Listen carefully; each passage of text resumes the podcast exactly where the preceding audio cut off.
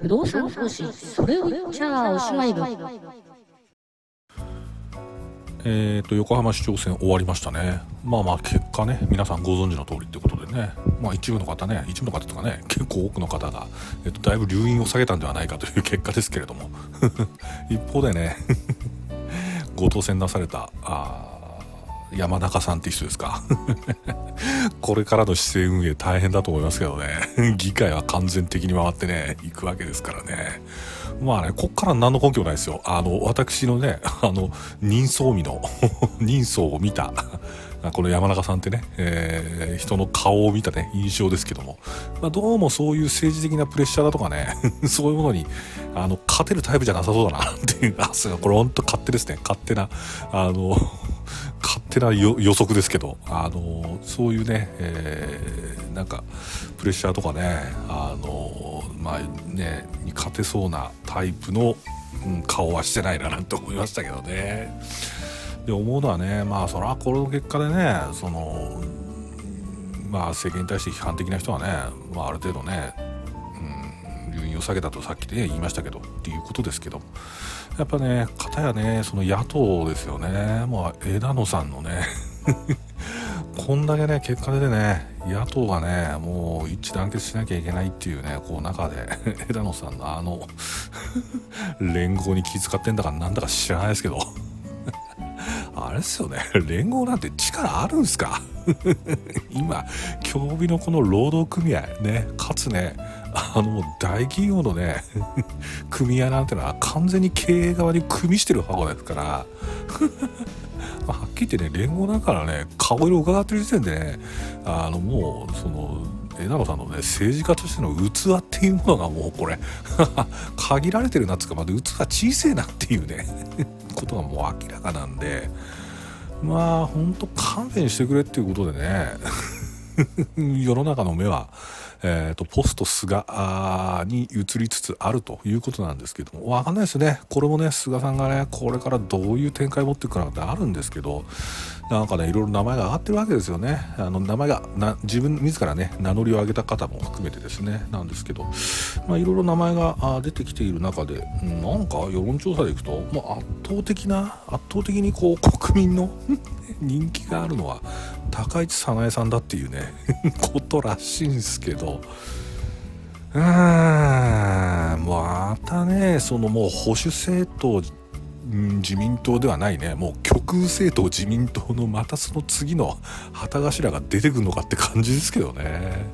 なんかでもあのいろいろこう見てるとうんいわゆるね財政論とか経済成長論でいくとこの高市さんっていう人はあのね今のねあの保守ないしはあのバカ極 のねあの緊縮財政論じゃなくて、えーと、結構積極財政論を持ってる人みたいなので、まあ、そういった意味で本当にねあの総理になって財務省のね首根っこ掴んで、えー、彼女が言ってる通りのことをやってくれればうんまあ、経済にはいい可能性があるのかなとか思うんですけど、えー、とやっぱりねちょっとホームページ見ててもね、まあ、非常にこの人は安倍さんにね近いこう理念ですけれどもやっぱりホームページ見るとね結構ちょっとまああれだなっていう感じのこと書いてますね。あの基本理念のところでもねいろいろその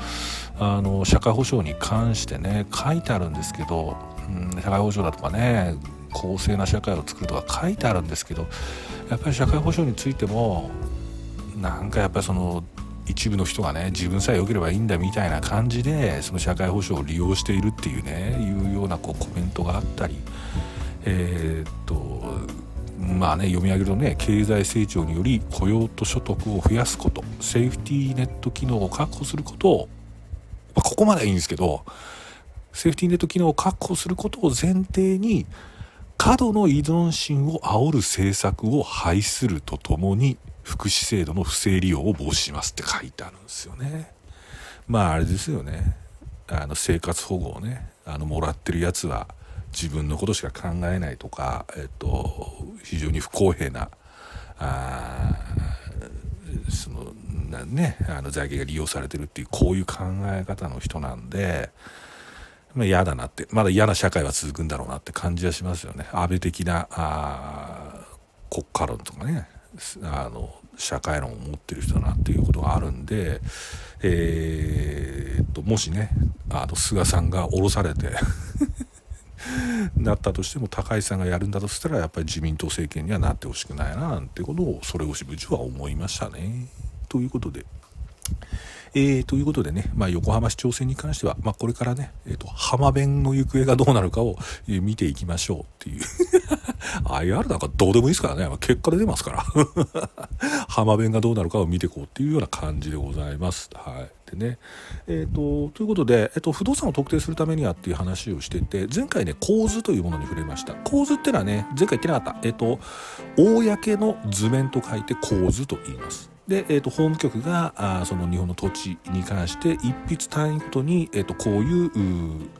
形状と位置関係だよねっていうことを示している図面のことなんですけれども前回お話しした通りこの構図っていうのは必ずしもこの構図に書いてあるからって言って、えっと、実際の土地の形状だとか土地の位置と正確であるという保証はありません。えっと、そもそもこの構図自体っていうのがあの明治時代にねあの土地を活性するためにこういろいろこう調べられて、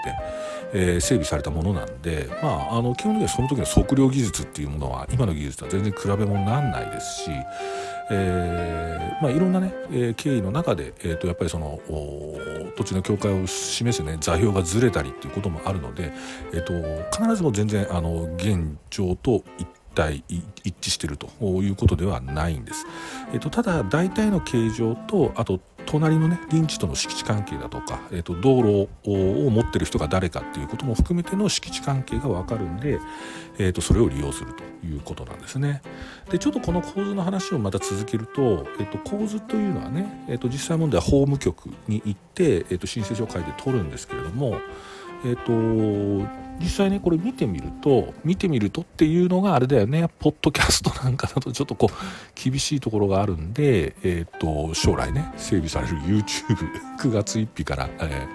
えー、アップロードされてる YouTube のアーカイブなんかをご覧いただくと多分こういうのは構図ってこういうのだよっていう図面が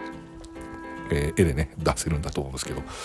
えーと、構図をねこう撮ってみるとまああの上の方にその土地の形状なんかがねこう地図みたいな形で載っててで、えー、その下に、えーと、所在地盤っていうね、えー、ものが載ってます。で、えっと、その下の欄にね、えっと、分類っていう項目があって、えっとね、ここの分類っていう項目に、まあ、あのー、ほとんど、ほとんど、まあ、ほぼほぼのケースで書いてあるのがえっ、ー、とね第14条に準ずる図面ってこう書いてあるのがほとんどだと思います、えー、都内とか都市部だとね。で、えっと、そうじゃない時は何書い、どういうふうに書いてある、その分類のとこにどういうふうに書いてあるかっていうと、地図って書いてあります。はい。で、えっと、この14条に準ずる図面と地図っていうのの違いが実はありまして、えーとね、ほとんどの場合に書いてあるこの14号に準ずる図面っていうのは法務局が、えっと、これは、えっと、法務局がに備え付けている正確な図面じゃないですよってこういう意味なんですね。えっと、ほとんどの土地がこうだと思います。えっと、それは、まあ、何を意味するかっていうと、まあまあ、昔にね、えっと、撮ってるやつなんで、さっきの話ですね、昔に作った図面なんで、今とちょっと合ってない可能性高いっすよ、と。えっと、だから現地の状況はきちんと確認してねってこういう意味なんですね。で一方で地図っていうのはどういうことかっていうと、えっと、言い換えるとこれは14条に準じた図面じゃなくてもう14条の図面ですっていう言い方なんですね。で14条ってのはあの何の法律について言ってるかっていうと不動産登記法の14条の図面ですっていう意味なんです。でこれはどういうことかっていうと、えっとこまあ、非常にシンプルに言うと、えっと、この法務局に備え付けられているこの構図っていうのはあの結構正確な図面ですっていうこういう言い方になります。えっと、具体的にはねどういうことかっていうと、えっと、さっえっと、前々回も話した通り、えっと、この構図っていうのは備え付けられてるんだけども実際の権利関係を示してるものじゃないんで、えっと、隣の土地の境目、えー、にね杭を打つって話をしたと思うんですけどその杭の存在を、えっと、お隣の人とね書面でねこう確認しておかないと実際に、えっと、土地の境目っていうのは確定できないですよって話をしたと思うんですけど、えっと、その通りなんですよね。えっと、順次た図面っていうのはそういうようなところまで明確になってないんですよということなんです。でそれが地図っていうことになると例えばね隣とのその確認がいらない場所っていうのがあるんですよね。具体的には土地の区画整理区画整理っていうのがね何ですかって話になるとちょっと,、まあえっと別の時間にってことになるんですけど、えっと、要は、えっと、一帯の土地をねその業者さんだとかいろんな組合とかがその区画を分けたようなもの。これについてはその持っている土地のね地権者の合意で土地の区分けをこうしているんでもうその時点であの境界っていうのは確定してるんですよね。そうするとそれをもとに起こした構図っていうのはあの基本的に現状と合ってるからこれ信じてもらって構いませんと。でこの土地はここからここでこの構図に示したような範囲にありますということが強く言えるということで、えーと、ここのね、えーと、構図のね分類のところが地図っていうふうになってれば、えーと、原則論ね、えー、とお隣との敷地のねあの境界の確認の書面とかねそういうものはもういらなくて、まあ、基本的には境界が確定してるよっていうこう認識ができるっていうこういうような、えー、類のものになってます。まあね、あの、ちょっと構図の話ならね かなり枝の細かい話になっちゃったね ということで、えー、今回、えー、録音切ります。